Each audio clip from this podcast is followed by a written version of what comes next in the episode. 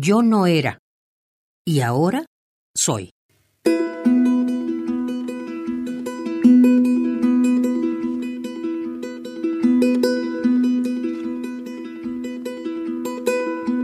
Desde que tuve mi primer contacto con la UNAM, en 1965, en la Preparatoria 1,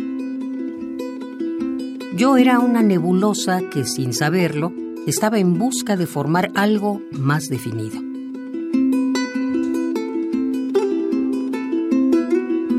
Entré entonces a la Escuela de Economía en 1968.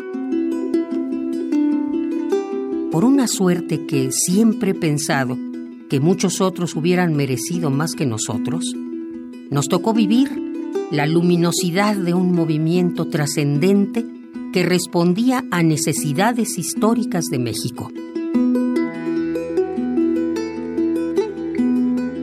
Necesidades que la mayoría de nosotros fuimos comprendiendo cabalmente en la medida que crecimos como personas y que fueron desarrollándose los acontecimientos.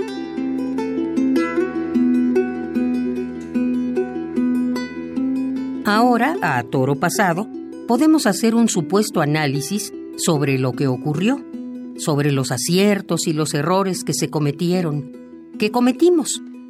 Lo único que puedo afirmarles es que lo que hicimos, lo hicimos con el corazón en la mano.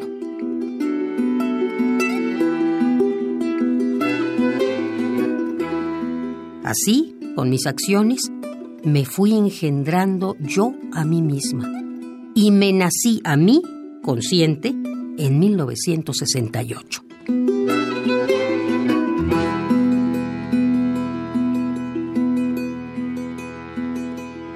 Yo supongo que ese mismo año nacimos muchos con diferentes edades y diferentes profesiones.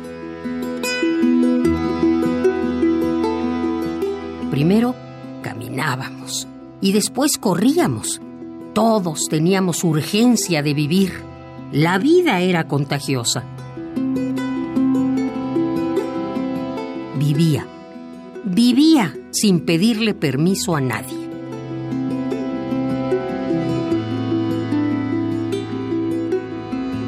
Y ya después, saliendo del campus de CEU, caminando, hicimos nuestras las calles, las avenidas y el zócalo.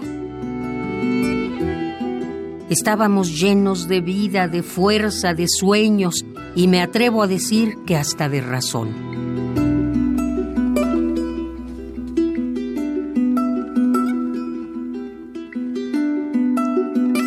Pero la mayoría de nosotros al principio no éramos, no.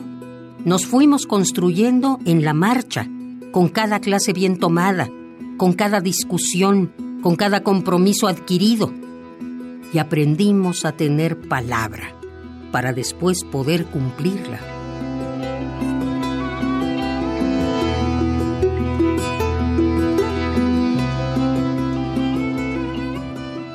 Conquistamos nuestro cuerpo, lo hicimos nuestro. Y no importa lo que haya pasado o lo que nos hayan hecho, el sabor de la libertad es inolvidable y es necesario. Y cuando no lo tengas, intentarás saborearlo una vez más.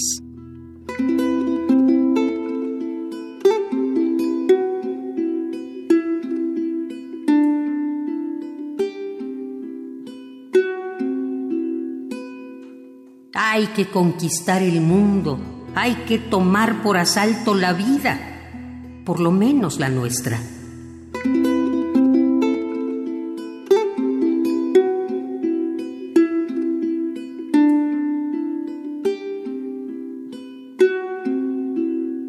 Yo no era. Y ahora soy.